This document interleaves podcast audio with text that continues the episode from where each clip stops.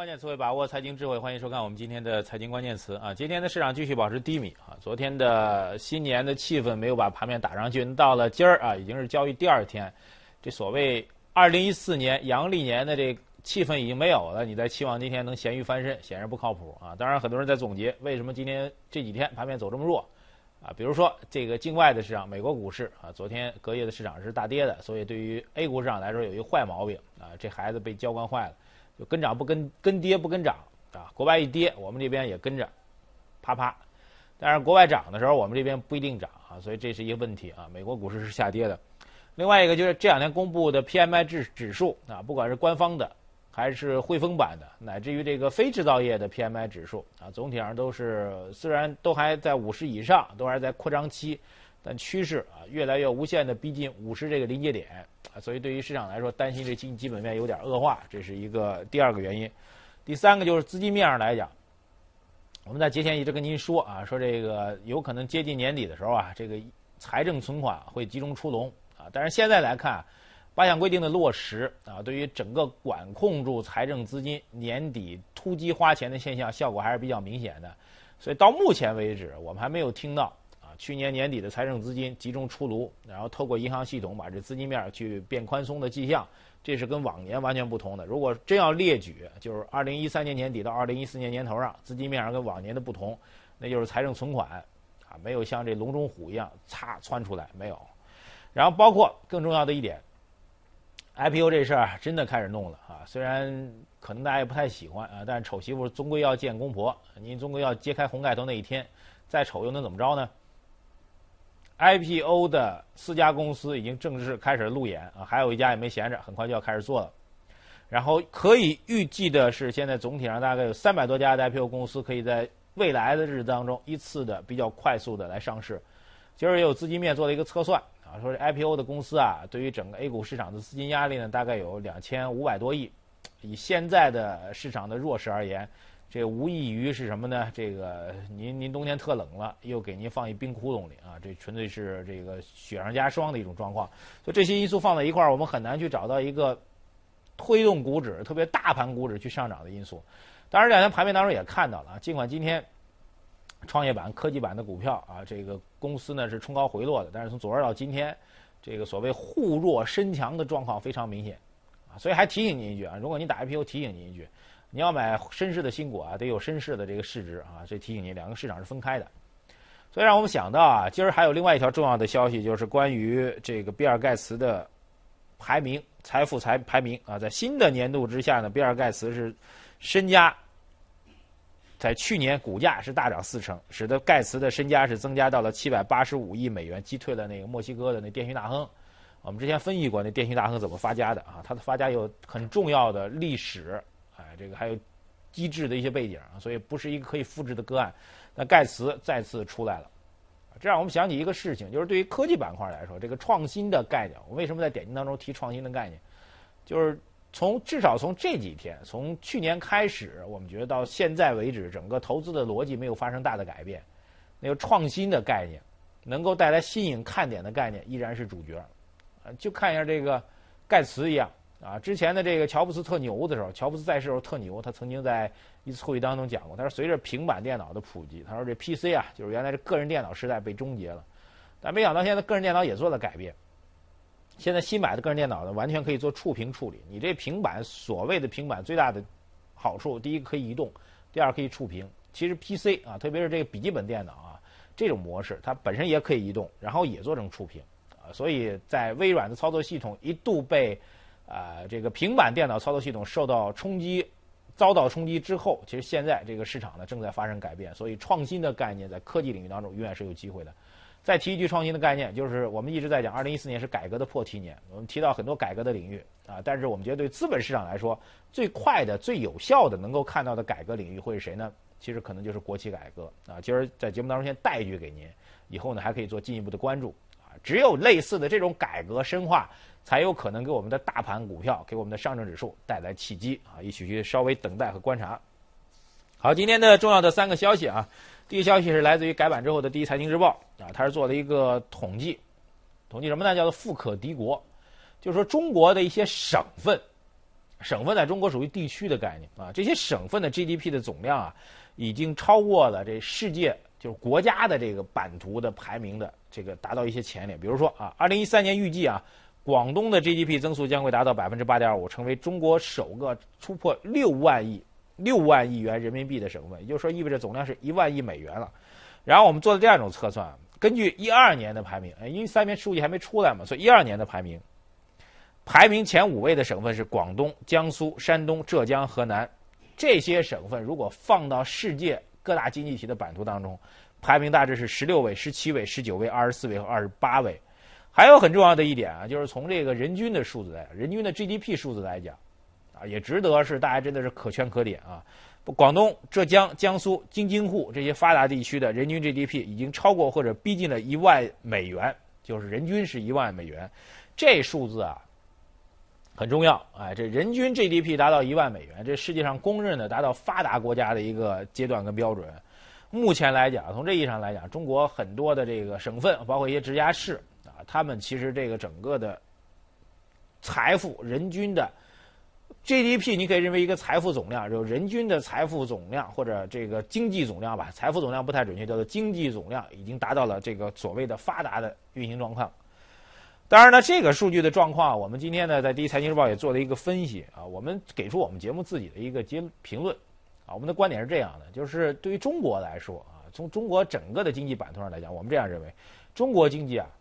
其实它不缺乏什么呢？不缺乏这个货币意义上的金钱，货币意义上的金钱。您说中国钱少不少啊？从这意义上来讲，总量上你说缺钱吧，中国人总量其实不缺钱，但是我们缺少什么呢？后面一句话要仔细看清楚，叫做缺少持续创富的潜力和平衡数。什么叫持续创富的潜力呢？有这个，我们把这个经济发达的一些省份和自治区，包括直辖市的经济状况做了一个分析。东部沿海地区是改革的先行军，那现在它之前改革的红利，之前改革先行的这个红利，现在其实开始遇到瓶颈了。现在地方政府在招商引资的时候，你还会跟人家谈税收优惠吗？不会谈了。所谓的这个内资跟外资平等化嘛，所以这个所谓当初导致东部地区改革开放前沿赚钱的那个潜潜力没有了，这是第一个。第二一个就是我们从这些所谓的发达地区来讲，能赚钱的一个重要的另外一个理由，刚才是制度改革，这种改革呢就是资源，这地方矿产特别多啊，然后在通货膨胀的背景情况下，这矿产价格呢会暴涨，然后导致当地的这这个整个的社会财富会激增。这个问题呢，它会受到这个整个经济周期运行的变化，比如煤炭，啊，再往前推几年呢，煤炭啊，煤老板真的很牛啊，到北京买房子都是一个单元一个单元买。那这两年呢，煤炭的状况你也知道，其实非常不景气，啊，前不久也爆料说山西那个所谓这个巨资啊娶媳妇儿那个煤炭富翁，最近也处于破产状况，所以这种周期性的状况也是非常的影响的一个创富的潜力。还有点就是平衡的问题，就是人均的 GDP 和人均的可支配收入之间的差别。所以我们在讲啊，中国现在的问题就是一个从平不平衡变到平衡，从这种激进式的增长变到一个富有潜力的缓性的增长。这其实今天这条新闻给我们的一个最大的变化。但在在这个变化过程当中，从 A 到 B 的这种状态的转变过程当中，极有可能。会造成一定投资的空白区和误区，这其实也解释了为什么大盘股票很难去上涨的一个重要原因。好，接下来关注啊，这个 A 股市场当中最近最热的话题，就关于新股 IPO 的话题啊。我刚才也跟你提到了四家公司啊，纽威股份、我武生物、楚天科技、新宝股份，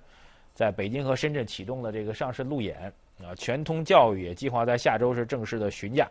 目前来看啊，首批这个拟上市公司的这个发行的心理价位也曝光了。啊，承销商认为纽威股份的合理估值区间是每股十四块八毛六到十八块五毛七，啊，四家公司现在看到四家公司的整体的预计市盈率呢，大概是三十倍，三十倍左右啊，五家如果平均下来大概是二十倍到三十倍之间，总体上来说处于一个行列的一个这个比较正常的情况。我们经常会说啊，中国的新股发行存在三高的问题：高发行价格、高估值、超高的募集资金。啊，换句话来说，就是新股啊，总是那么被追捧。啊，由来只有新人笑，从来未闻旧人哭，这是说感情的事情。那对于股市来说，似乎也是如此啊。投资人特别喜欢玩新的啊，所以新股上市，您可以看到这样一种格局。我们今儿呢，节目当中先表示一种担忧，这是一种比较微观的担忧，那就是新股，即便通过我们一系列的改革措施，包括剔掉这百分之十的最高报价啊，包括控制住这个投行和询价机构的这个责任等等等等，但是按照中国投资市场这逢新必炒的一个惯例，我们其实蛮担心的。就这批新股上市之后，发行价格也许能够控制在一个比较合理的区间，但真上市之后被爆炒的概率仍然很大。我据我了解啊，现在很多投资者都摩拳擦掌，要搏一把，搏什么呢？博第一个能够拿到这个比较低的上市的发行的 IPO 的价格，第二博什么呢？博它上市之后能够被爆炒到二级市场能够去爆炒。这种思维其实还是惯性的思维。您可以这样来讲，就是我们的新股发行政策，它也从 A 版本跳到 B 版本。这 B 版本呢是希望把这三高给摁下去的，但是人们投资者的思维还在 A 版本那边没改，所以 A 版本的投资思维跟 B 版本的新股发行制度之间，我们觉得在这五家新股当中会发生碰撞。我们的观点是这样的：新股发行啊，备受市场的关注，这是很正常的。一个是总量关注啊，到底会不会把大盘再打趴下；另外一个更需要警惕的，是否会在存在价格炒作的可能。所以我们节目特别提醒啊。IPO 这事儿啊，不只是投资者跟着起哄啊，就是散户投资者或者机构投资者跟着都特特开心。每天这个基本上您看财经证券的版面，放头条的全是跟 IPO 有关的，开心啊，终于啊，啊，当然它有悲观的地方。就 IPO 真正重启之后，这几百家公司来回把盘面压垮，这宏观的事情啊，这比较大的事情我们先不说。那在这个当口上，真正该忙的是我们监管部门，是我们的交易所，干嘛呢？你需要做好充分的准备。等着这个新股发行，从新股的申购到这个股票落到账户当中来，再到二级市场交易的时候，是不会出现任何违规的现象。现在监管部门最大的问题就是最大责任不是问题啊，最大责任就是必须把这过程完全的去把控好。对于整个市场监管来说，现在我们的整个改革方向是所谓从这个核准制向注册制改革啊。注册制的一个核心就是上市公司啊，包括投行机构，你们的责任在前置啊，责任就是需要把这上市公司的真实情况一五一十的，没有任何遗漏的，必须公开透明的向投资者说清楚，告诉他这孩子到底是什么样状况，家里有钱没钱，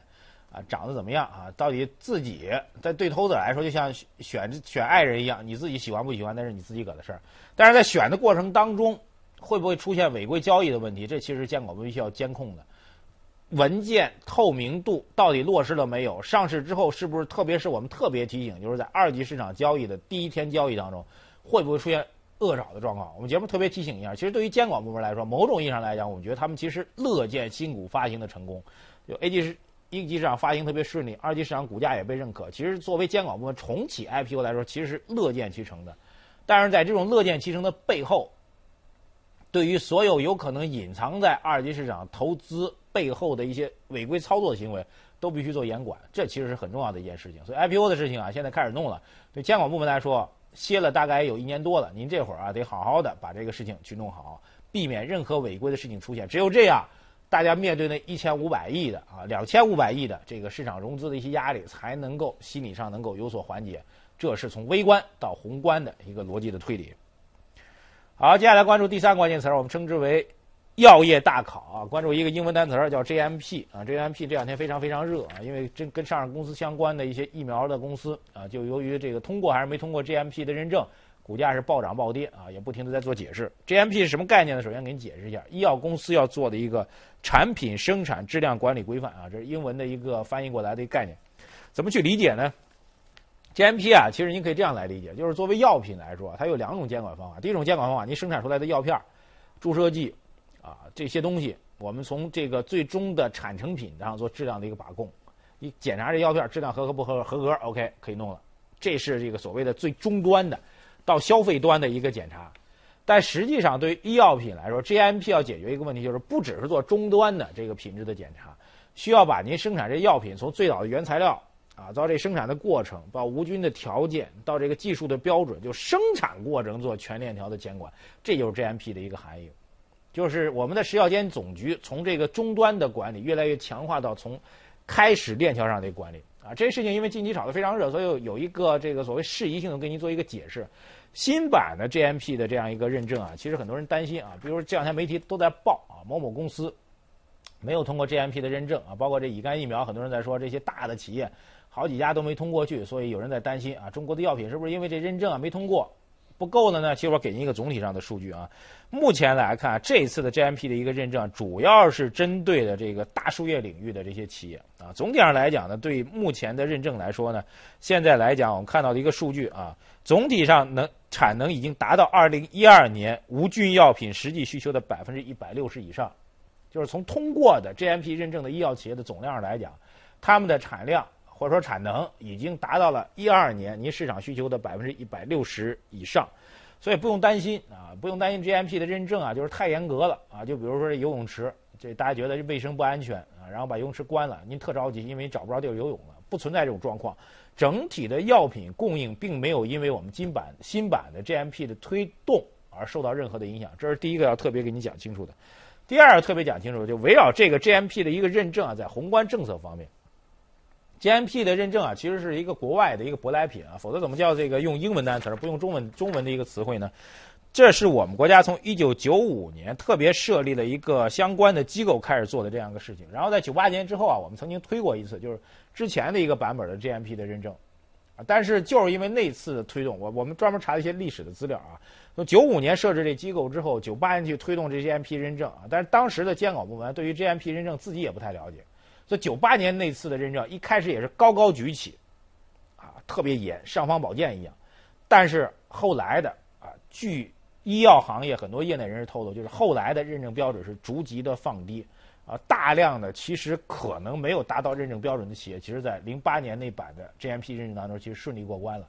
所以在这次为什么在二零一三版的这次 GMP 认证当中，很多人会有一些侥幸心理，原因就在这里。所以我们说呢，从这意义上来讲，GMP 认证越严格，通不过的企业越多，对于我们消费者来说越是利好。而对于产业来说，我们觉得医药产业的集中度提高是一个大的趋势。啊，这个国外经验来讲。医药行业就应该集中在大的企业手里，这样才能够保证质量和社会责任。所以 GMP 认证能够加速行业整合。总体上来讲，对于相关上市公司来说会带来投资风险，但是对于整个的中国医药行业的生产和消费来说，这是一次痛苦的抉择。但是最终的方向是偏积极的。好，以上就是我们重点关注的几个关键词。稍事休息，节目还将继续。